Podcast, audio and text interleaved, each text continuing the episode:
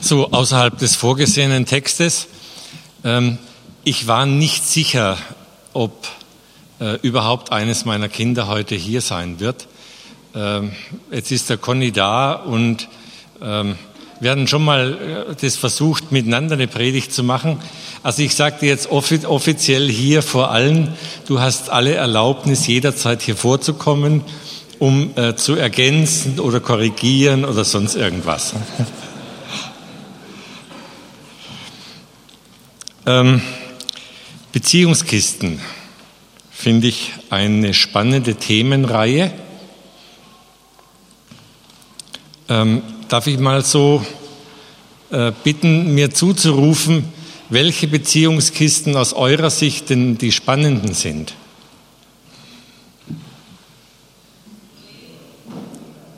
Bitte? Lauter. Mhm.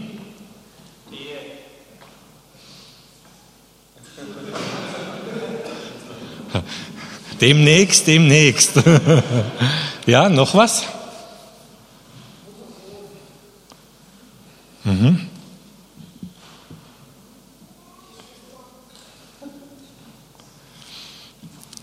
Also ich finde es super, dass ihr so ehrlich seid und äh, nicht alles sagt natürlich Vater, Sohn ist eigentlich das spannendste Thema in den Beziehungskisten. Ich weiß nicht, für wen das wirklich gerade relevant ist. Also ein paar Leute scheiden von vornherein aus. Ähm, Vater, Sohn, nicht mein Thema. Aber auch sonst. Also ich habe bei mir überlegt, äh, das Thema Vater, Sohn war für mich relevant in der Zeit, wo ich noch zu Hause gewohnt habe. Äh, da gab es den entsprechenden Stress. Und dann fing es wieder an zu einem Zeitpunkt, wo ich dann selber Kinder hatte äh, und wo ich mein, mein eigenes Leben reflektiert habe. Aber dazwischen, so zwischen 18 und 30, war das nicht wirklich mein Thema. Ähm, also es gab da immer einen Vater, aber ähm, das hat mich nicht wirklich so arg gejuckt. Ich weiß nicht, wie es, wie es bei euch ist, aber ähm, sollte es gerade nicht dran sein bei euch, dann entspannt euch. Ähm, ich versuche es nicht zu lang zu machen.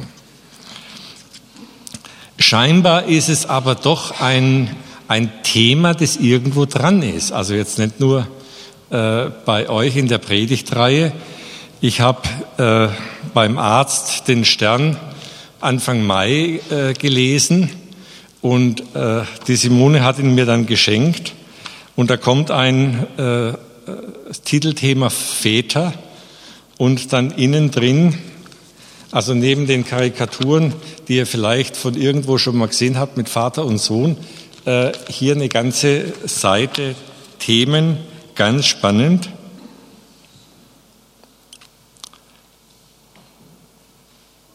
Er herrscht, mahnt, tröstet. Er fordert, ermutigt oder fehlt. Er setzt die Ansprüche und in seinen Augen wollen wir bestehen. Unser Vater prägt uns mehr, als uns bewusst ist. Er setzt die Ansprüche und in seinen Augen wollen wir bestehen. Fragt mal, ist da was dran? Könnte das sein, dass ich immer noch im Hintergrund die Stimme des Vaters habe? der sagt, das will ich aber von dir und das kannst du. Und es prägt euch viel stärker, als ihr vielleicht bewusst wahrnehmt. Ich will zu Beginn so ein bisschen von mir erzählen unter dem, der Überschrift menschliche Vaterschaft. Mir begegnet immer wieder im, im Gespräch, dass Menschen ganz eigenartig reagieren bei äh, der Formulierung, Gott ist mein Vater. Und ich habe gemerkt, ähm, das ist nicht einfach so für alle gleich äh, zu handeln. Manche Menschen können das nicht sagen und auch nicht glauben. Für die ist Gott dann Gott und das ist gut oder Jesus geht auch oft und Herr geht auch. Aber Vater, das ähm, assoziiert automatisch mit der eigenen Vaterbeziehung. Und in einer Zeit, in der Beziehungen sich insgesamt auflösen und äh, auch die, die Väter nicht immer so präsent sind, stellt sich auf einmal das Thema viel schwieriger dar. Väter werden oft als streng, als jähzornig, als überfordert oder schlicht als abwesend wahrgenommen. Durch die berufliche Situation gibt es ganz viele Situationen, wo der Vater die ganze Woche nicht da ist und am Wochenende kommt und da müde ist und eine Überforderung stattfindet. Oder Familien sind zerrissen und ich kriege den Vater nur alle zwei Wochen beim Vaterwochenende mit.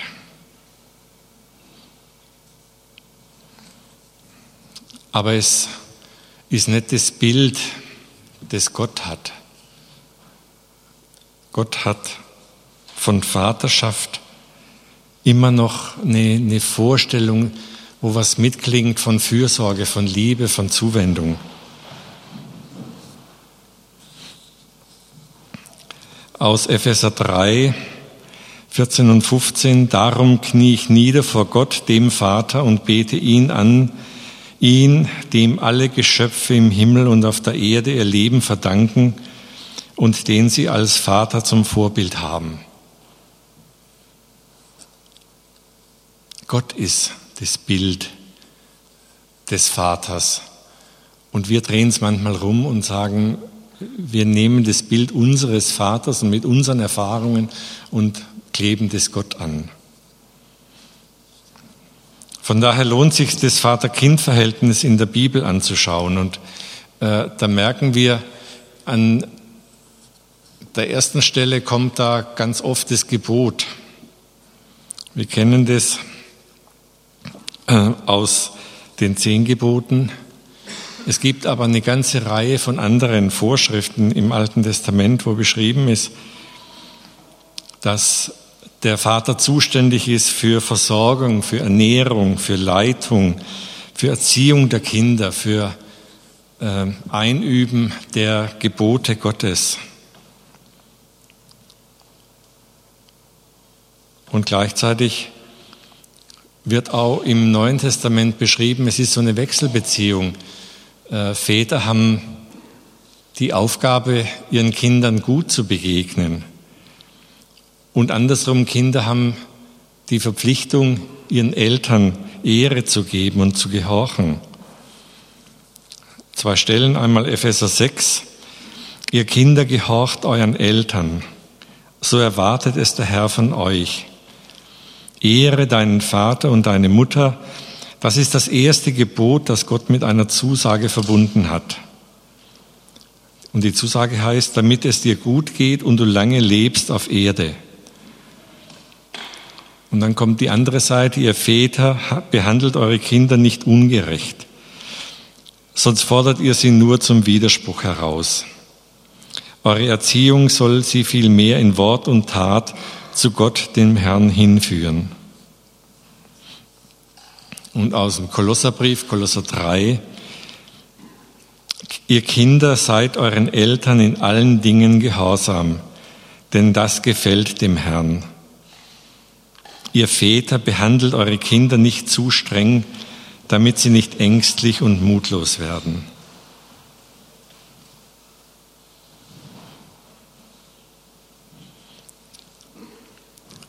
Warum gibt es in der, in der Bibel Gebote, die den Umgang zwischen Vater und Sohn, zwischen Eltern und Kindern regeln? Eigentlich sollte das doch selbstverständlich sein. Aber die Bibel ist ja sehr realistisch. In Beziehungen läuft es nicht automatisch gut und es wird sicher an der einen oder anderen Ecke auch in, in diesen Beziehungsthemen drankommen und rauskommen. Von unserer Ehebeziehung weiß ich, äh, wenn wir nicht investiert hätten in unsere Ehebeziehung, dann würden wir nicht nächstes Jahr 40 Jahre verheiratet sein, sondern wären schon längst auseinandergelaufen. Und so ist es auch in anderen Beziehungen. Wir müssen investieren. Wir müssen den Aufwand treiben. Wir müssen Kraft einsetzen. Wir müssen unsere eigene Trägheit überwinden. Und tiefst und zuletzt müssen wir wollen. Wir müssen wollen, dass die Beziehung Zukunft hat. Beziehung ist immer was Lebendiges. Beziehung ist nicht was Statisches, was gesetzt ist. Und gerade auch in der Vater-Sohn-Beziehung ist es so, äh, das lebt nicht dadurch, dass einfach die Kinder meine Kinder sind, sondern das lebt nur, wenn wir uns begegnen, wenn wir uns Zeit nehmen, wenn wir wollen, dass wir miteinander zu tun haben. Mein eigener Vater war bei meiner Geburt schon fast 40 Jahre alt und mit 60 ist er gestorben. Also ich habe ihn eilig nur bis Anfang 20 erlebt. Und ich hatte ein sehr distanziertes Verhältnis zu ihm. Ich habe ihn kaum als liebenden Vater erlebt. Und ich habe für mich in der Beziehung zu meinem Vater lernen müssen, später ähm, damit auch bewusst umzugehen. Er war dann tot, ich, ich hatte keine Chance mehr mit ihm zu reden, aber ich hatte für mich die, die Wahrnehmung, ich muss, ich muss mich dem stellen, auch dem, was ich vermisst habe dadurch. Verrückterweise äh, sind wir in so einer Rolle, dass wir als Kinder äh, das, was uns als Defizit bei den Eltern begegnet, entschuldigen. Also sie sagen ja, sie wussten es nicht besser, sie konnten es nicht besser. Aber was bleibt, ist die Wunde im eigenen Herzen, der Verlust, dieses Gefühl, ähm, und ich hatte keinen lieben Vater. Und erst durch die Auseinandersetzung damit und durch den Umgang damit und durch viel Gebet ist bei mir was heil geworden.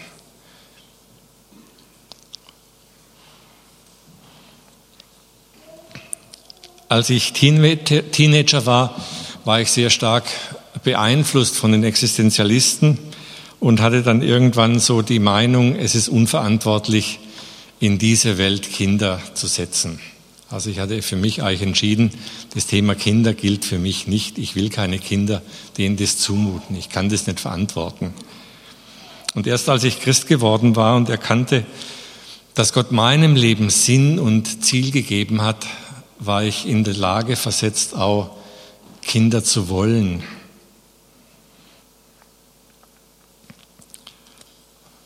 Marianne und mir war von Anfang an klar, dass wir mit äh, der Entscheidung für Kinder auch ein Risiko gehen. Weil klar war, wir waren nicht fertig, wir waren nicht perfekt. Äh, und es war von Anfang an eigentlich offensichtlich, wir werden unsere Defizite weitergeben an unsere Kinder und wir werden schuldig werden an unseren Kindern. Und wir müssen uns dem stellen von vornherein, dass wir, dass wir sagen, wir bemühen uns, aber es reicht nicht. Die, die Liebe, die ein, ein Mensch braucht, können die Eltern bei allem guten Wollen nicht geben.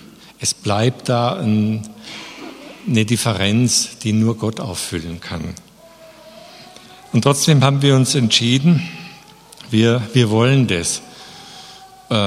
Und wir waren am Anfang fürchterlich blauäugig und äh, haben manche Sachen falsch gemacht und waren unsicher und waren am Anfang viel zu streng. Und bitte? Ja, äh, Conny ist als letzter an der Erziehung vorbeigelaufen.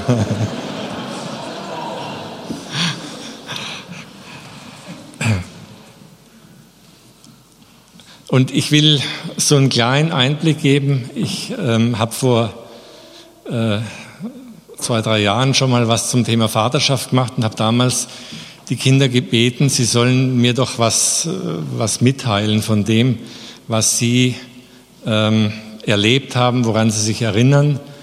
Und sie haben dann auch was geschickt und ich habe äh, auch von ihnen die Erlaubnis, dass sie äh, dass ich das vorlesen darf. Ähm, das ist ganz gemischt und ich hoffe, ihr hört das. Das ist jetzt nicht ähm, Schulterklopfen wie toll, sondern wird durchaus auch was vom, vom Mangel sichtbar. Auf der anderen Seite warst du manchmal der strenge Papa, der einem manche Sachen verboten hatte und man hat als Kind nicht so richtig verstanden, warum.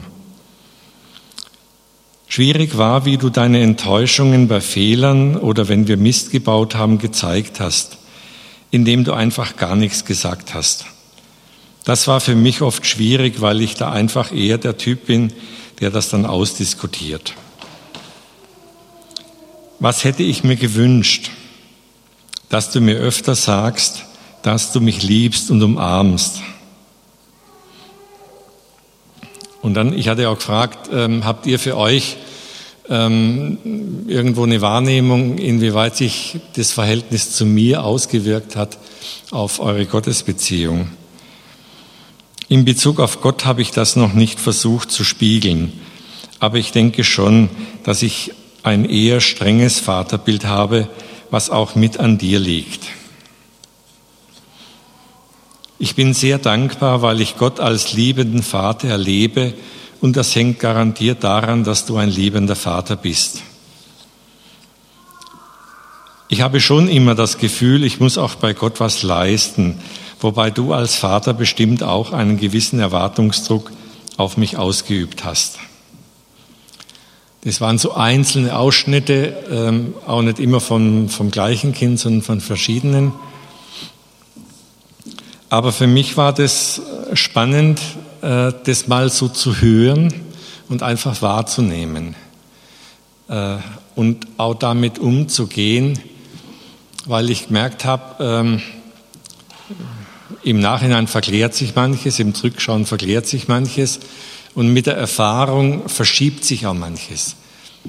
Wenn ihr mich jetzt kennenlernen würdet, würdet ihr sagen, das ist ein netter Mensch und das ist ein freundlicher Mensch und ein geduldiger Mensch.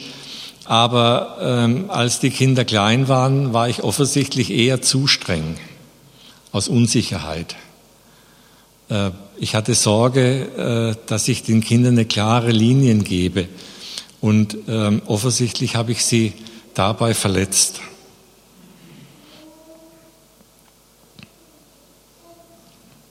Wir waren, äh, als wir die Kinder bekommen haben, äh, beide Anfang 20 und relativ unreif. Und manches an Persönlichkeitsentwicklung ist bei uns passiert, während die Kinder noch klein waren.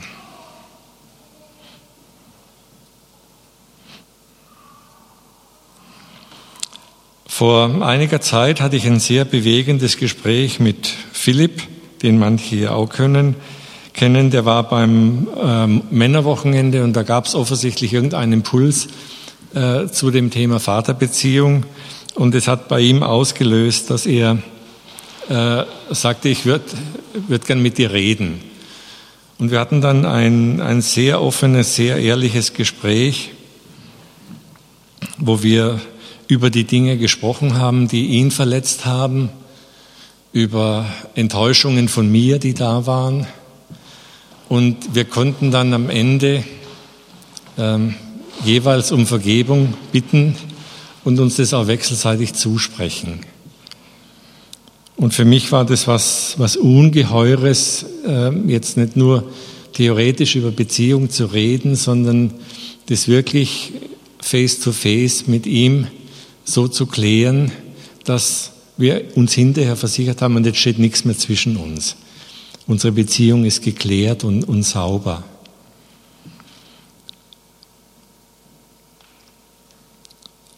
Ich kann das so offen aussprechen, weil er mir es auch erlaubt hat. Ähm, ich will an der Stelle aber gleich dazu sagen, ähm, seid barmherzig mit euren Eltern und seht, was möglich ist, auch in der Beziehung, wo Vertrauen da ist und wo man wo sowas möglich ist, auch wirklich zu thematisieren. Äh, weil es natürlich wechselseitig auch ganz schnell zu Verletzungen führt, wenn man zu plump damit umgeht. Aber ich finde es was Ungeheures, wenn, wenn Vater und Sohn sich so begegnen, dass sie gemeinsam vor Gott stehen und gemeinsam wissen, ja, ich habe Fehler gemacht und äh, Gott vergibt mir. Und dadurch wird die Beziehung neu.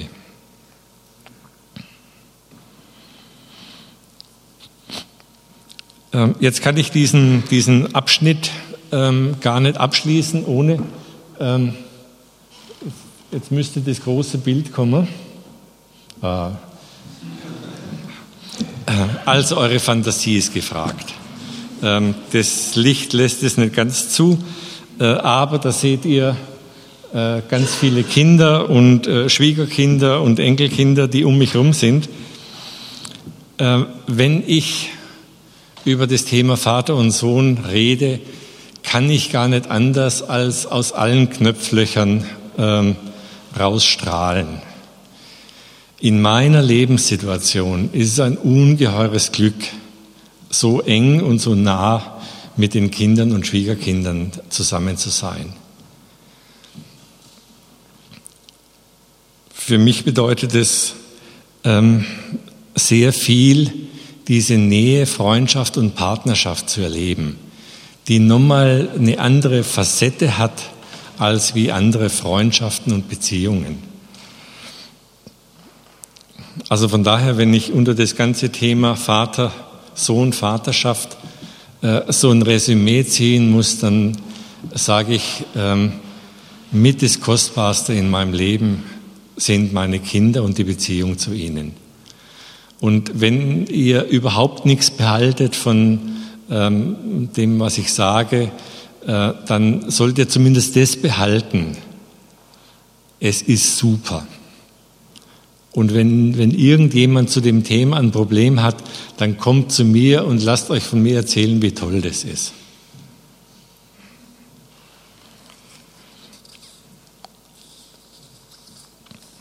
Jetzt noch ein Abschnitt Vater und Sohn im Neuen Testament.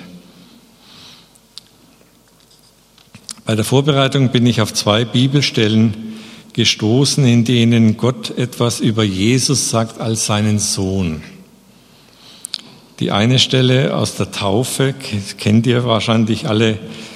Und eine Stimme aus dem Himmel sprach, dies ist mein geliebter Sohn, an ihm habe ich große Freude. Und fast der gleiche Wortlaut bei der Verklärung, wo Jesus mit äh, Johannes, Jakobus und Petrus auf dem Berg ist und äh, der Petrus dann anfangen will, Hütten zu bauen, da kommt aus dem Himmel eine Stimme, das ist mein lieber Sohn, an dem ich Freude habe, hört auf ihn. Was für eine ungeheure Aussage eines Vaters über seinen Sohn das ist mein lieber Sohn, auf den hört. Ich habe gemerkt, ich muss das noch üben. Ich weiß nicht, wie oft ich es zu dir so gesagt habe. Wahrscheinlich so in der Form noch gar nicht. Oh, schon andeutungsweise gut. Also vom Herzen her soll es angekommen sein. Aber so ist Gott. So spricht er über seinen Sohn, so denkt er über seinen Sohn.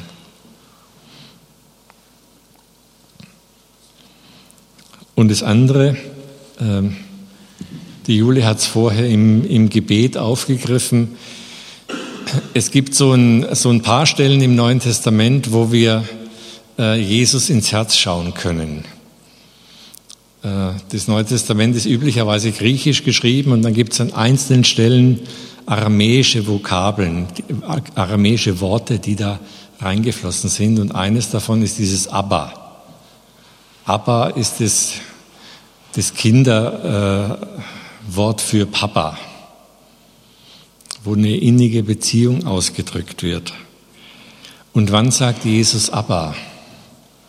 Jesus sagt Abba an der Stelle, wo es um alles geht. Im Garten Gethsemane. Aber Vater, alles ist dir möglich. Lass diesen Kelch an mir vorübergehen. Und wir sind reingenommen in eine ganz innige Beziehung Vater-Sohn. Aber nicht, was ich will, sondern was du willst.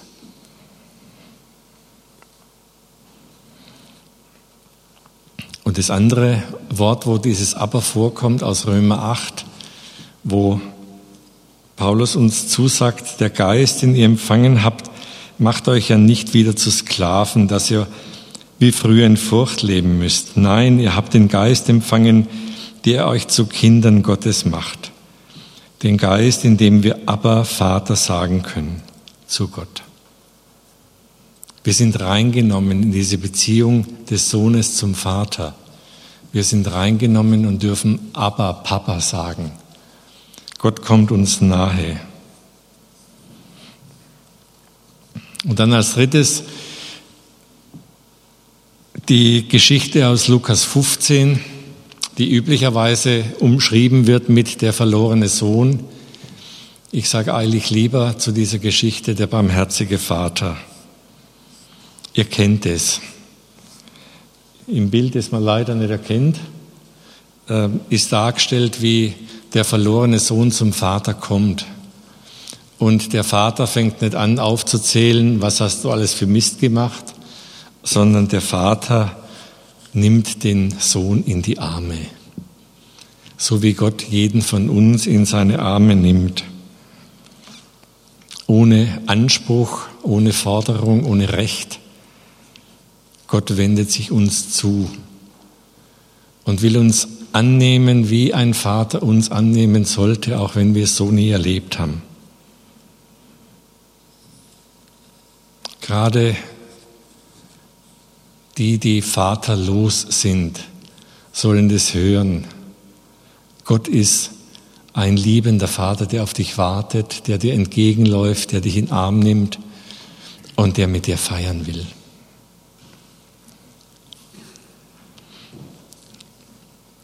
Zusammenfassung. Ich will euch keinen Druck machen. Es kann sein, dass eure Beziehung zum Vater ganz okay ist oder dass es derzeit einfach nicht dran ist, auch da jetzt tiefer dran rumzumachen. Aber bei solchen Themen passiert es immer wieder, dass, dass Gott in uns was anrührt.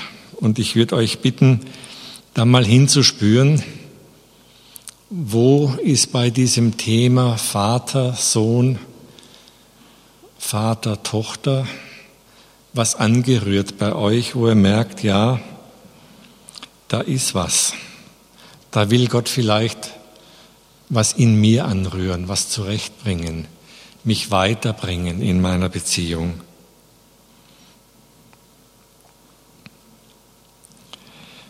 Wenn jemand da ist, der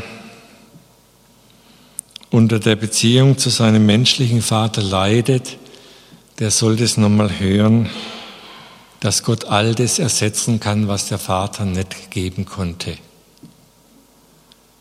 Und es ist nicht nur so dahingesagt, sondern es ist wirklich was, was ich erlebt habe, dass Gott ersetzt und zurechtbringt und auffüllt, das, was an Defizit im Herzen geblieben ist. Das braucht manchmal Zeit, das braucht Geduld und oft braucht es auch Menschen, die einem das zusprechen und vielleicht auch immer wieder zusprechen. Schaut euch um, wenn ihr Hilfe braucht nach solchen Menschen.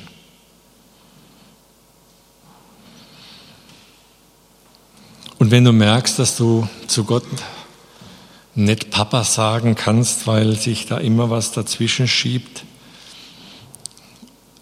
an Enttäuschung, an Erwartung, an Strenge, dann schau mal drauf, wie deine Beziehung zu deinem eigenen Vater ist und was da heil werden kann.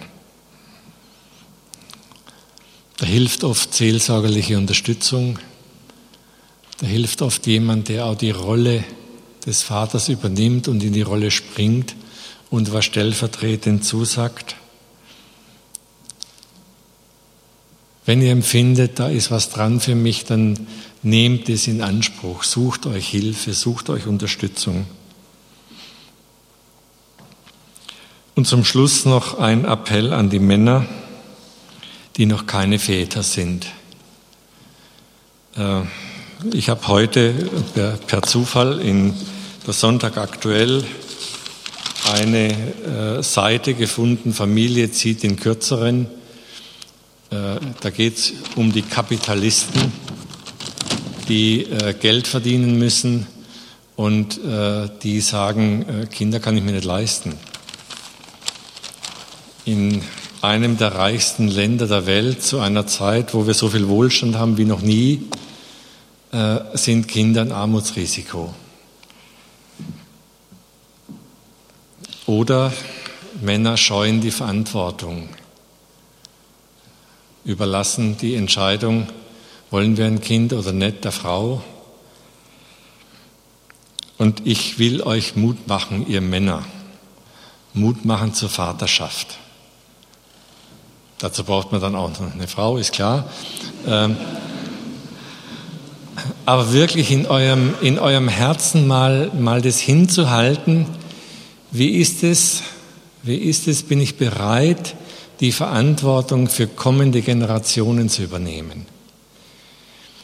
Wir alle würden nicht da sitzen, wenn es da nicht einen Vater gäbe, der Verantwortung übernommen hat für uns. Und wie kann das weitergehen? Ich dachte mir, ich mute euch das jetzt mal zu, wirklich euch Männer so anzusprechen und zu sagen, äh, ihr seid an der Stelle ein Schlüssel und ihr habt den Schlüssel in der Hand. Lasst euch von Gott ermutigen, bereit zu sein für Vaterschaft. Nicht alle Bedenken vorzuschieben und zu sagen, kann ich mir nicht leisten, ist ganz schwierig und unsere Lebenssituation, sondern sagen, ja, ich will, ich will an die Seite Gottes treten und wirklich in die Generationenkette reingehen.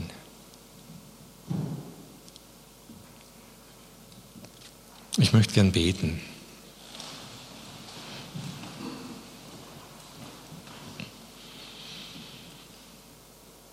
Dreieiniger Gott, ich danke dir für dieses Geheimnis, das in dir Vater und Sohn ist. Und ich danke dir, dass du uns in dieses Geheimnis hineinnimmst. Wir alle sind Kinder eines Vaters.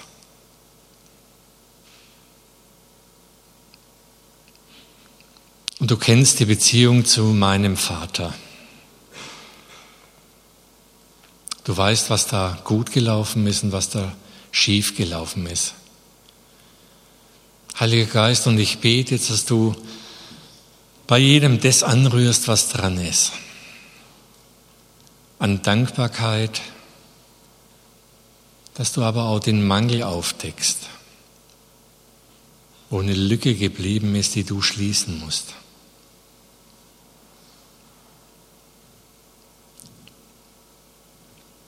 Heiliger Geist, und ich bete jetzt, dass du das anfängst zu verändern in uns. Und da, wo es nötig ist, bete ich um, um Menschen, die dabei helfen, unterstützen, begleiten, ermutigen.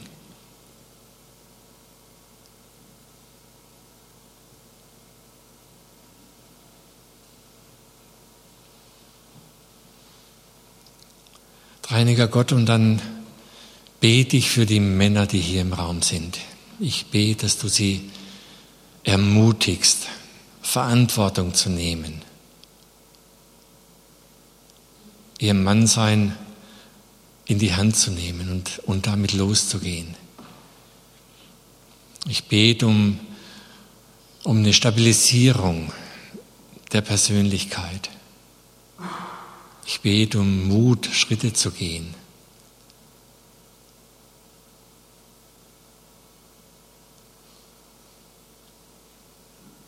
Ich danke dir, dass du uns ganz neu die Augen auftun kannst für kommende Generationen.